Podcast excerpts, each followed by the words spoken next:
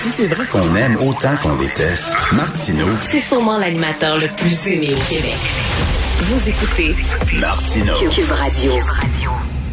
Alors moi, j'ai vécu deux pandémies, hein, euh, probablement comme vous, si vous avez mon âge. Euh, celle-ci, bien sûr, et celle du sida, qui était une pandémie euh, qui a fait des millions de morts. On se souvient des années 80-90, c'était incroyable. Mais il y avait moins de mobilisation générale parce que c'était pas des vieux qui mouraient, c'était des gays. Les gays. On sait, ils sont tout le temps en train de baiser dans les puis au Mont-Royal, puis tout ça, puis ça porte pas de condom, puis tout ça. Fait que ça a pris du temps avant vraiment qu'on qu'on dise, hey, il y a des gens qui crèvent la bouche ouverte. Et euh, je veux je veux parler à quelqu'un qui était au centre de cette pandémie-là. Euh, C'était le docteur Régent Thomas, bien sûr, fondateur et directeur général de la clinique médicale actuelle, parce qu'il y a beaucoup de parallèles à faire entre la pandémie de sida et l'actuelle pandémie. Salut Régent. Bonjour.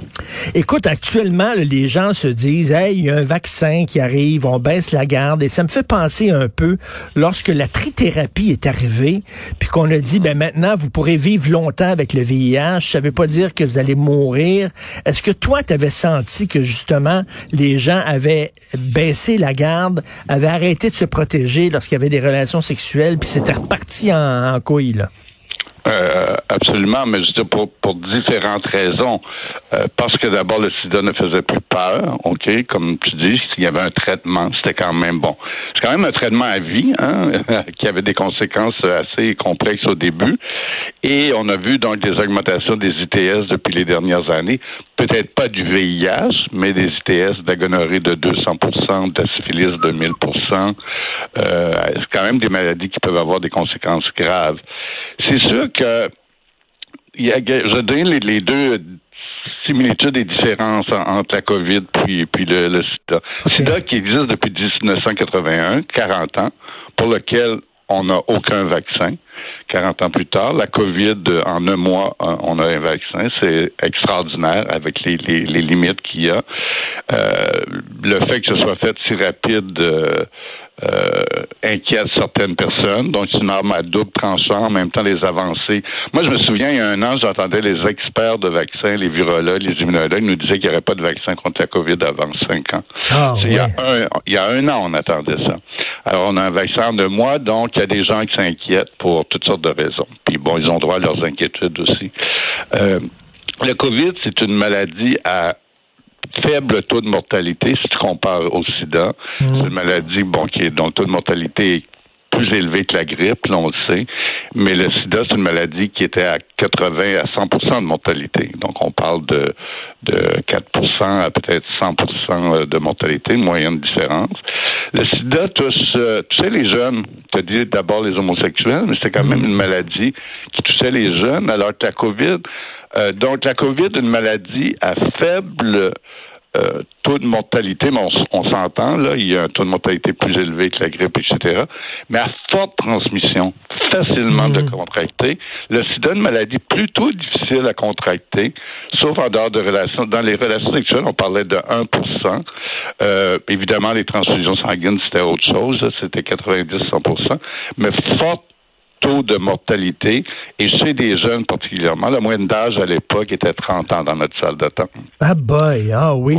Écoute, trouves-tu justement que, tu sais, on dit euh, euh, la COVID, tu peux la pogner comme ça, puis euh, alors que pour le sida, ceux qui attrapaient le sida, c'est rien que parce qu'ils s'étaient pas protégés, c'était de leur faute aussi, puis tout ça, c'est un peu ça hein, la mentalité qu'on disait à l'époque. Ils ont rien qu'à mettre une capote. S'ils ont pogné le sida, c'est de leur faute, ils sont responsables. Ouais.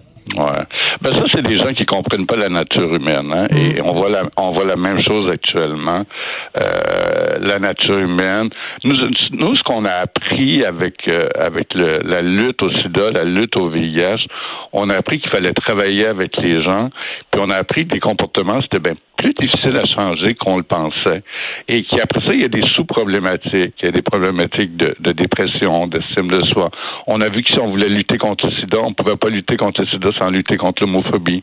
On ne pouvait pas lutter contre le sida chez les toxicomanes sans faire ce qu'on appelle la réduction des méfaits. C'était pas d'emprisonner les toxicomanes ce qu'il fallait faire, mais c'était essayer de leur donner des seringues propres. Donc ça a été très long et en fait c'est ce qu'on appelle un petit peu donner du pouvoir aux gens et travailler avec le, le milieu communautaire pour que trouvent des réponses euh, un petit peu euh, à, la, à, la, prévention. Donc, changer des comportements puis là, ça dépend des milieux. Là. Si tu es, au Moyen-Orient, si tu es en Algérie, c'est autre chose que si tu es euh, au Canada, dans un pays euh, de liberté, disons. Alors, euh, c'était extrêmement... mais, mais Régent, justement, toi, quand quelqu'un arrivait 30 ans, 35 ans, puis qui est bon, et avait attrapé le, sida, bien sûr, tu jugeais pas cette personne-là. Tu commençais pas à lui faire la leçon. Ben, voyons donc, comment ça se fait que tu as baisé sans capote, on le sait. Bon, est-ce que tu trouves que, justement, tu fais le parallèle, c'est-à-dire qu'il y a des gens comme moi, par exemple, qui jugent beaucoup les ceux, qu'on appelle les covidios, les irresponsables, les touristes à et tout ça. Est-ce que toi, par ton expérience avec le sida, t'es es, moins, es moins rapide sa gâchette quand vient le temps de juger? Un, petit peu. Euh, je suis un petit peu moins rapide que, que vous autres. Je comprends très bien. Euh, moi, je vais dire ce qui, qui, qui, qui m'agace un petit peu dans, dans, dans tout ce que j'écoute tous les jours comme vous autres. Euh, c'est clair qu'il y a des gens euh, qui sont idiots. C'est clair qu'il y a des gens qui pensent juste à eux. Mais plus on les attaque, plus on leur donne l'importance. Et, je pense qu'il faudrait à un moment donné peut-être que toutes les nouvelles sont là-dessus tous les soirs là, à, l'aéroport, le Radio-Canada puis TVA sont à l'aéroport. À un moment donné, on, on donne trop d'importance. Travaillons avec les gens qui veulent, eux, se faire vacciner. Envoyons des messages professionnels.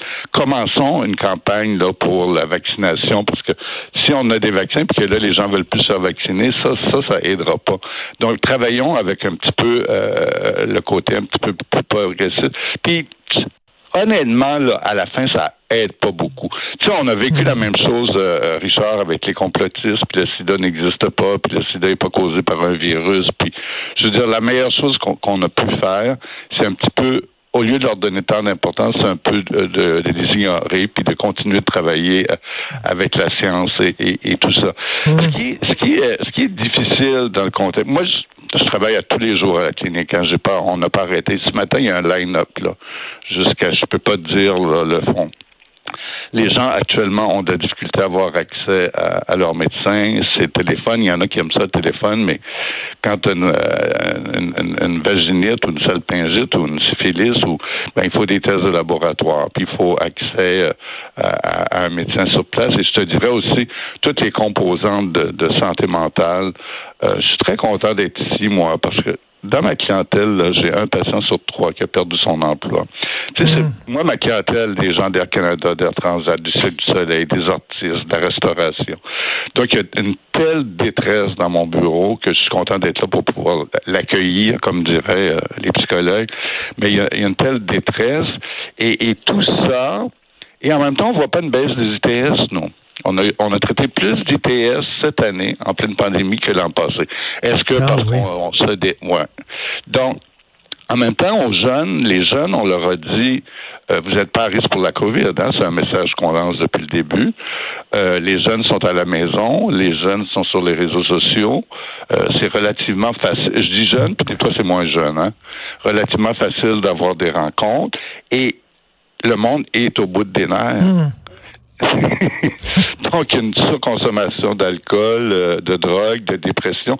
Moi, des, dépressions, puis, c'est le début, là, les faillites sont pas arrivées, là.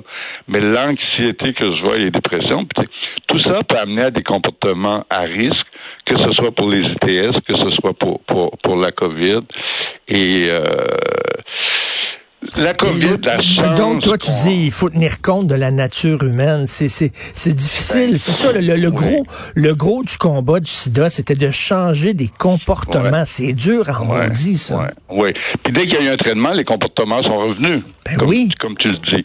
Alors, euh, la chance qu'on a avec la COVID, c'est d'avoir un vaccin. Bon, maintenant, euh, un vaccin qui semble très efficace, mais euh, il y a des questions. Est-ce que le vaccin va protéger contre les, variants? On espère que oui. Il semble que oui. Est-ce qu'il y aura des nouveaux variants? Quelle est la durée de l'immunité de ce vaccin-là? Si je me fais vacciner aujourd'hui puis j'enlève mon masque puis que je me mets plus à me laver les mains, c'est pas intelligent, mais je suis à risque pour la COVID. Là. Le vaccin n'est pas efficace du jour au lendemain. Mais c'est quand même une chance euh, incroyable que dans le cas du VIH, dans le cas du VIH, on n'a aucun vaccin, puis on n'a aucun traitement curatif. C'est une, maladie que les gens, dès qu'ils sont diagnostiqués, ils commencent un traitement, puis ils prennent pour le reste de leur jour. S'ils arrêtent leur traitement, après deux, trois semaines, la maladie revient. Alors, euh, dans, dans, le cas de la COVID, ben, on peut-tu nous vacciner? Moi, là, je suis médecin, je travaille avec des personnes immunosupprimées, je sais même pas quand est-ce que je vais être vacciné. Hmm. Il y a un petit manque d'information.